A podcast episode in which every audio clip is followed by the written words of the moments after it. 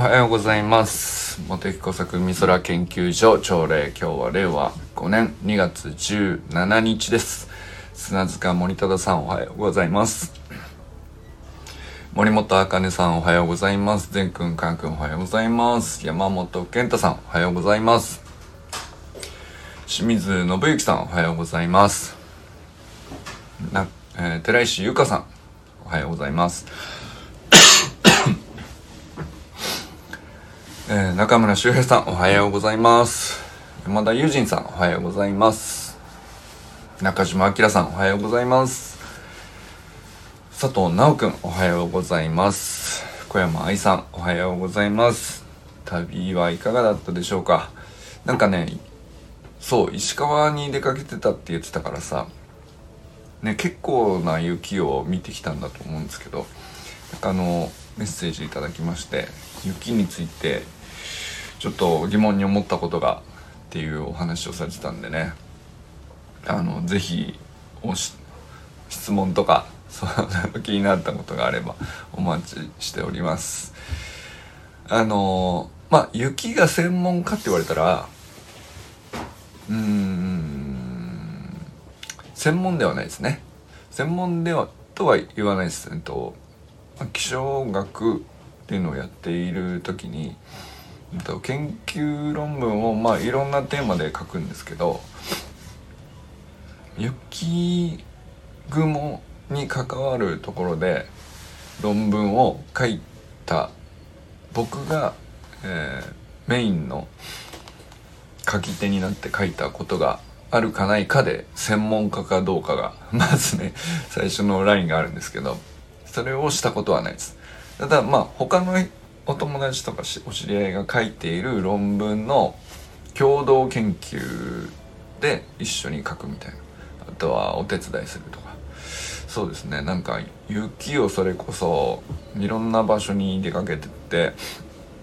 結晶の形がその石川県と新潟県と北海道で雪の結晶の種類が全然違うんですよ。それま気温が違うから湿度が違うからとかって言っていろいろな条件で変わるんですけどそういうのを何ていうのあの写真に撮ってですねあのデータにまとめるみたいな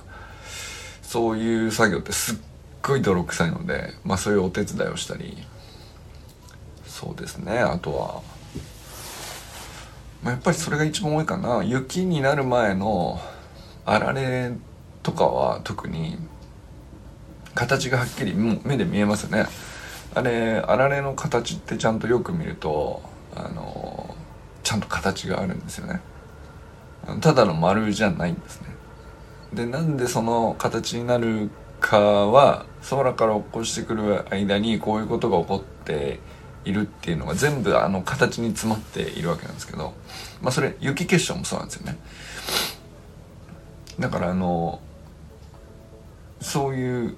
なんだろうなストーリーをもう地上に落ちてきた舞い降りてきたものの形から逆算して空の上ではこういうことが起こってるだろう。これぐらいの寒さだったはずだ。えー、これぐらい湿っていたんじゃないかとか。なんかそういうことを逆算して紐解いていくっていうのが雪の研究のまあ、ずっとなされてきたことで、えー、世界見渡した時に日本ほど雪が降る場所って実はほぼないんじゃないかな。あのね新潟は豪雪地帯とか言いますけど石川も相当降りますよね。多分行ったら銀世界だったと思うんですけど日本ほど雪が降る国ってそうまずないんじゃないかな。寒い国はありますよ。寒い国はあるんですけど雪が降るには寒いだけじゃダメなんですよね。その風が吹いてくる向こう側にちゃんとあったかい海がある必要があるとか。その条件があってなおかつ、えー、まあ陸地に日本の陸地に入った後でちゃんとこう何ていうの？しっかりした山脈があると、まあ、そこに風がぶつかって雪雲ができてってなるんですけどそんな条件整ってるところってねうんないんだよね。ないです。ないって言い切っていいと思う。あのだから雪の量としてカウントするとうんまあ圧倒的に多いでしょうね。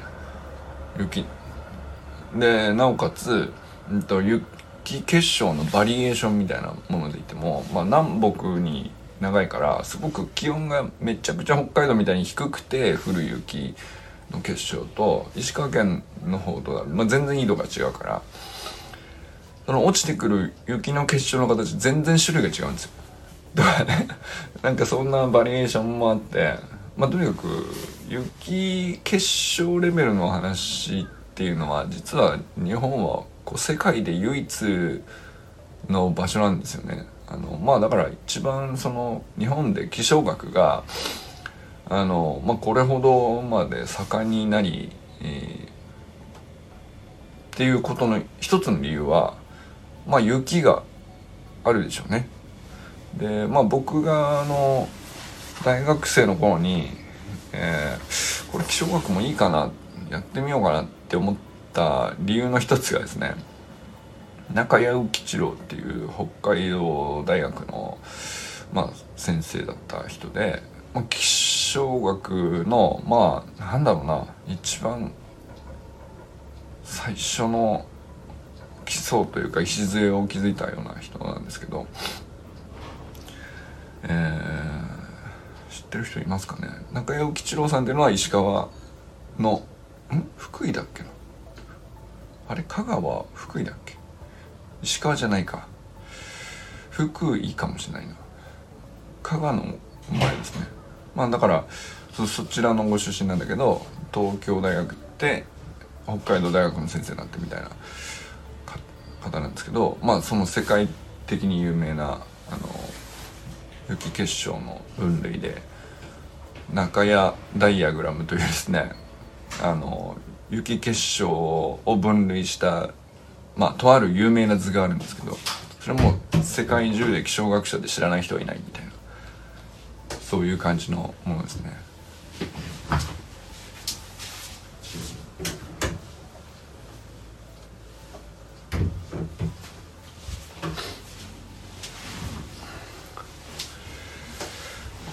そうだからなんか僕はそこに何だろうな気象学を始めたルーツみたいのがあるので。あのその中谷吉郎さんの書いた随筆なんですよ。があって。で何冊かあるんですけどそれが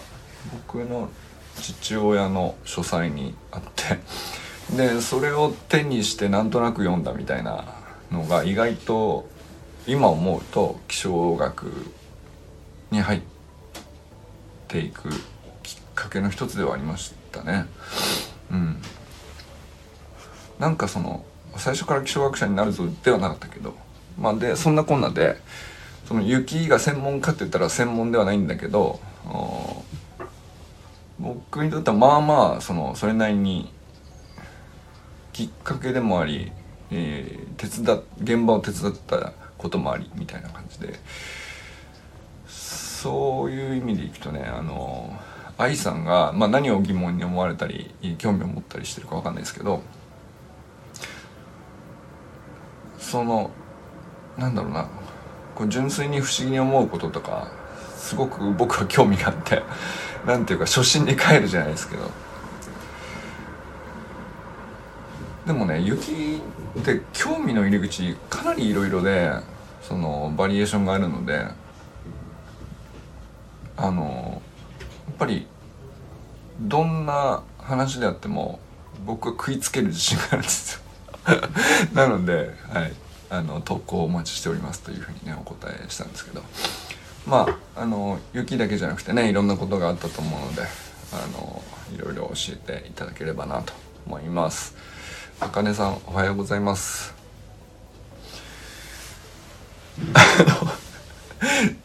なんだ善くんのさあの大人の暴言を言ってはいけないと。すいません。その通りですねって思ってる大人は多分たくさんいると思うんですけど。いやいやそうだなと思って。あの僕もね気をつけてはいますよ。ますけども言ってしまうこともあるよね、うん、まあ暴言っていうのか分かんないけどあの声を荒げてしまうみたいなねことですよ。で善くんはさこうなんていうの自分が怒られてるわけじゃないけど観察大人を観察していてそれは言わない方がみたいなことを思っててコントロールするにはどうしたらいいんだろうみたいなことを思ってるっていうのをなんかすげえそれも分かるなと思って僕もなんかあのまあ小中高大学といろんな先生に教わってきましたけどなんだろうなまあ全部が全部好きな先生ばっかりじゃないじゃないですか。でじゃあなんかそのまあそんなに記憶に残ってない先生、えー、なんだったらめちゃくちゃ記憶に残ってんだけどめちゃくちゃ嫌だなと思ってた先生とか、まあ、先生自体が嫌っていうよりは先生にああいうこと言ってる先生がなんかもう嫌な感じだったとかどうなんかなみたいな思ったりとかあると思うんですよ。でこれはあのでもなんかそのかつてのいろんな先生を思い出した時にこう思うのはですねあのなんかこういうふうに前に立つ時はあこういう人間でありたいなみたいなことを思う時にあのなんていうのかな材料になるっていうかこれは言わないこれはしない。でそれをこう取り除いた条件の中でどうありたいかはこうするっていうふうに多分自分の行動って決まってると思うんですけどでその時になんかそのなぜが嫌嫌なのかどうありたいのかみたいな話を自分で考えた時にやっぱりその前に立つって結構大変なことなんですよね。あの目にさらされるっていうかさ。その一部の人にはさそれこそどんなにこう良かれと思って振る舞っても一部の人にはなんだろうなあれは嫌だとかどうなのかなとかうーんってねこうまあ惹かれる場合もあるしまあ逆に一部の人にはそれが刺さったりすることもある。だからなんかその全員に好かれることは不可能なんだけどなんか嫌われたくない欲というかそれって結構強くてだったらもう前に立たない方がいいじゃんって逃げたくなる なんじゃないですかね。でそれってまあ実はこう見えてもめちゃくちゃあるんですよ僕は。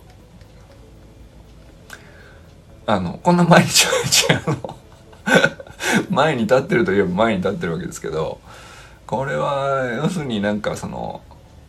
前に立つステージの上に立つトレーニングだと思うんですよね。なんかそれって小さなステージに日頃乗るようにしてないといきなり大きなステージにボコーンって上げられるからで観客がいきなり100人とかまあ30人でもいい多いわな。あのだから急に怖くなるんですけど、まあ、まず23人のところでステージに上がるっていう。あのみんなの注目を一身に浴びるみたいなあの小さなステージをこう日頃こなしておかないとですね。それはいきなりは無理だよと。あの普段走ってないんだから。あのいきなり大階段駆け上がれないですよねっていうあの話になっちゃうんだよね。何の話だっけ？でそうそう。なんかその前に立つっていうのはな誰かにどこかであの好かれることもチャンスもあれば誰かにどこかでちょっと嫌だなあれっていうふうに思われるということも受け入れる立場に立つってことじゃないですか。でその時に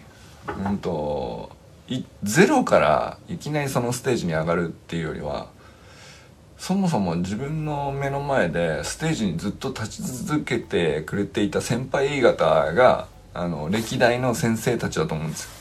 先生たちってまあ小中高大のあの合計僕はね何何百人の先生にお世話になったのかちょっともう覚えてないけど あのまあもちろん好きな先生嫌いな先生。うんうん。いまいち記憶に残らない先生も含めて。全部なんていうかあのお手本だと思うんですよね。でその材料を僕の頭の中でこうなんていうか混ぜてうんとできればこっちはこっちサイドには寄らないようにしようとか舞台に立った時にこういう振る舞いだけは避けようとかそういう条件から周りを埋めてってで残った条件の中で、まあ、これとこれとこれの要素だけはあのできるだけ成立させるようにあの前に立つ時にはあの振る舞いたいなみたいなのがまあなんだろうなそんな考えてやってるわけじゃない無意識なんだけど結局そういうふうになんていうかあの自分の振る舞いって決まっていくんじゃないかなと思うんですよね。その特に好きな一人の先生から影響を受けたっていうだけじゃないと思うんだよ。どうなんかなって思った先生からもうんじゃあそこは避けようと。でもうん避けるべきはあの要素だけで他は自由って思えば割と動きやすくなるみたいなそういう基準をくれたりもするわけなんだよねなんかその嫌な記憶をくれた先生。あの本当にねその先生が嫌いなわけじゃない。ただ嫌な記憶が残ってしまうってことはまあ結構あるんですよね。そのまあ先生もさ一生懸命だから必死だし。で前に立つと本当に何て言うの？子供とはいえさ自分の年下とはいええー、一心にこう視線を浴びて、えー、なんていうの、まあ、ある意味のさこう評価の対象としてずっと立ち続けなきゃいけないみたいな。まあまあハードな話だと思うんだよね。そうするとさうん。まあねそのもうそんなに硬くならずにあのなんていうのフラットに話して授業してくれればって見てる側から思ったりすることあるんだけど前に立ったらそうはいかないっすよ。やっぱりね。やっぱりそうはいかないんだよね。あの見てるとやるとじゃ全然違うんですよ。でまあでもね見にも行くじゃないですか授業参観とかででまあ授業参観とかで見に行ったりするとさうんと自分の子供のクラスだけじゃなくて僕もう学校中全部回るのが趣味であのまあなんだろうな授業参観だからそのちょっと気合入ってる先生が多いんであのまあだから余計楽しいっていうかあすごいなって思うことたくさんあるんでだからこういろいろ回っちゃうんだけどあれ面白いですよね 授業参観でさあの自分の子を見に行ってる感覚は僕あんまりなくて実は。あのちゃんと手挙げれるかしらとか あの当てられた時にちゃんとどんな風に答えられるのかしらとかあの僕なんかそのところってあんまり気にしてないというか興味がないわけじゃないんですけどあそうなるんだ。なんかそのあのちゃんと答えられてよかったねでもいいしあのなんかまあもじもじしちゃったりとか。いろいろありますよね。でそれはそれでなんかどうなってもうんっていうっていうかどうでもいいわけじゃないんだよ。なるほどねって思うだけっていう。でそれはそれでまあ見には行ってるんだけど同時になんかその前に立つというですね大役を毎日毎日やられてる先生方に対するですね何て言うのかな。あのうん。まあなんかその無条件に無条件に絶対的なリスペクトがあるかっていうとそこまでじゃないんですけど いやでも大変な競技であることは間違いないなとも思うんで、うん、あの勉強しに行ってるっていう感じですかね。授業参観とかでいろんな先生見に行くっていうと。なるほど。あでなんかみ同じ先生見てたりしてるとうんとすごいあの成長する先生とかいらっしゃるわけですよ。まあ当然ですけど。あのそれでなんかそのやっぱりさあの僕がちょこちょこ覗きに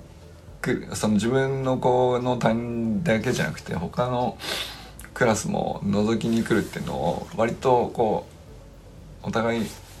通じ合ってる先生とかも何人かいてで目が合ったりするとあの「どう?」っていう顔してくんだよねあの割とあの最近俺調子いいんだよっていう表情で俺に目を合わせてくる先生とかいいんですよいいよっつってなんかあの僕が大好きな先生があの一番上の今高2の娘がお世話になってるたそ小学校の時にお世話になってた先生が今でも小学校行ってからだからもう56年7もっとかな。い見てる見てるっていうかその一番下の子はね今小学校だからずっとお世話になって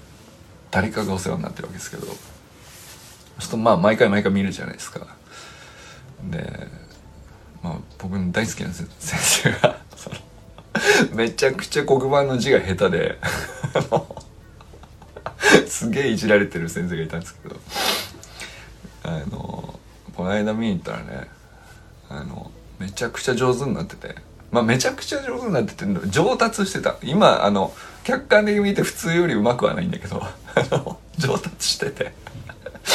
それでなんかあのまあ毎回ねその授業参観があるためにその先生のクラス見に行って目が合うんで「まあ、どう?」っていう顔するわけよ「いいよ」っつって。やるんだけどさこの間見に行った時に一番思ったのは字がうまくなったなっていう。まあいい年なんですよ結構な。あの僕よりちょっと年下ぐらいかな、うん、先生なんですけど。いやこの年でもちゃんと字をうまくするために頑張る先生とか素敵じゃないですか。なんかね、うん、でなんか前に立つっていうのは完璧だから立つんじゃなくて不完全な姿を晒してくれるっていうことなんですよね。あの暴言はもちろん良くないです。字も綺麗な方がいいです。えー、説明もちろん分かりやすい方がいいしあのまあ楽しい授業なのか、うん、子供が受け授業を受けることを楽しみに思うようなあのものを毎回毎回ね、えー、出せるかどうパフォーマンスできるかどうかそれはねあの100点目指していると思うんだよ だけどさ毎回毎回そのそれこそ子供子供の受けるテストはさ頑張りさえすればあの必ず正解があって、えー、やりさえすれば絶対に100点が取れるテストを受けているわけですけどで教科書もあってさあの努力さえすれば必ず報われる勉強だよね。子供がやってる勉強って。だけどその、前に立つっていう先生の側のさ、勉強ってさ、あの、どこまで行っても正解がないし、あ、友人さんおはようございます。あの、ね、どれほど充実してこう良かれと思って今日できたなってなった時だって決して100点ではないわけじゃないですか。決して100点になることはない世界でこう なんていうか前に立ち続けるっていうのはなんかその競技やっぱりあのうんなかなかのことなんですよねでも多分その見ている側はその競技の厳しさをあんまり知らないっていう。そのいやプロなんだからさっていう割と厳しい目で見たりするんですよね。もっとこうできるでしょとか。うんこういう風にしない方がとか。あのそういう目線をね授業参観ではひしひしと注いでしまうというねあのまあもしくはその自分の子だけにこうあの視線を集めててあんまり先生のパフォーマンスに目がいかなかったりとまあどっちにしてもですねあのなかなか日の当たらないものだと思うんですよね前に立つっていうのは。でもなんかあのそれぐらいこう前に立つって、えー、すごいなんていうの競技ではないんだけどさあのすごいことじゃないですかだからねあの昨日アキラさんがさ健太さんの あの伝説のシーンをちょっとね一部動画でサロン内にアップしてくださってましたけど抜群でしたよね。なんかそのいや参ったなと思いましたね。あのうん。いやなんかその健太さんのあのね元坂出小学校の先生として受け持ってらっしゃるクラスを見てで和田健一がそのクラスの子供たちのまああまりのこうなんていうかアクティビティというか自由でかつあのばらけずに、えー、でもその先生のこう健太先生のさ逐一のマイクロマネージメントでそうなってるんじゃなくてあの先生はこう本当に軸となるしところだけで声をかけるけどそれ以外のところは本当に自由にさせてるのにだからまあだからこそすごい主体性を持ってこう子供たちは動いているんだけど全然ばらけないっていうまあお見事なクラスでそれに感動したっつってたんですよね。和田健一が。和田健一校長がね。わすげえと なったっていうふうにね現場で見て思ったっていうんですよね。で僕もあのその坂出小学校に、まあ、健太さんが僕を呼んでくれてあの天気の授業をしに行くっていう話が実は一回あの実現しかけたんですけどまああの動くなという あの情勢だったのでね、まあ、それが結局叶わなかったんですけどあの現場には行けなかったけど結局後日ね、えー、ズームで授業というかあのいう形でやったんですよ。でその時に、まあ、あの僕が前に立つっていうよりはあの健人さんのクラスの健太さんと校長の間にそんな過去が、うん、そうなんです。そうなんです。まあまあ、まあ、健太さんが先にその校長のうん走り革命理論の講習を受けてはあなんかその自分のやりたかった教育を実現してる人がいるってなって素晴らしいってなってでぜひうちの学校にもつって逆にじゃあ今度うちの学校にその健太さんの学小学校にあの校長が行ってえー、やった時に、まあ、校長は校長で今度健太さんの受け持ってるクラスを見るわけじゃないですか。でお互いその目指してる志が一致してるっていうのをその僕も共感してるんですよっていう言葉以上に自分がこう作り上げてるフィールドを見てそのそこで動いてる子供たちとか、まあ、周りの人たちね全員それがもうその健太さんがやなそうとしてきたことの、まあ、作品としてこう全てが詰まってたりするんですよね。健太さんがこう言葉で訴える以上にやっぱりそのクラス見れば一目瞭然っていうねことがあるわけですよ。でまあそれで校長と健太さんの間にはその目指すとこが本当にお互い一緒なんだねっていううことになったんじゃないかなと思うんですけどね。まあ、校長自身がこういうことを話されてたっていうのをどこで聞いたんだっけな確かサタデーナイトミーティングの回だったと思うんですけどね。はい、でまあ僕もねその健太さんのクラスの授業を何かしらじゃあやろうかオンラインだけどなんかやろうかってなった時に、まあ、健太さんのクラスの方でなんかまあ5人1組ぐらいの班作ってその班ごとに好きなテーマで天気の何かしらあのテーマ決めて調べ物して、えー、発表するのを僕が聞くっていう。そういう中身にしたんですけど、えー、その時もねやっぱり健太さんのまあ全然その健太さん自体はその司会司会進行とかじゃなくて後ろにずっといたわけですけど、まあ、めちゃくちゃこうやっぱずば抜けてんなと思いましたよね。はい、でもちょっとこれ話すと長くなっちゃうから今日ねこれから読み聞かせなんですよ。あのちょっと長くなっちゃった。あの今日はこの辺にします。またまたユージンさんとも健太さんとも交えつつねなんかあの話せたら朝まで話せそうなことはたくさんある気はします。はいということであれ？ご挨拶全部したよね？忘れてたけど。はい、今日も一日皆さんどなたと笑いますでしょうか？良き一日をお過ごしください。じゃあね。ゆうじさんありがとう。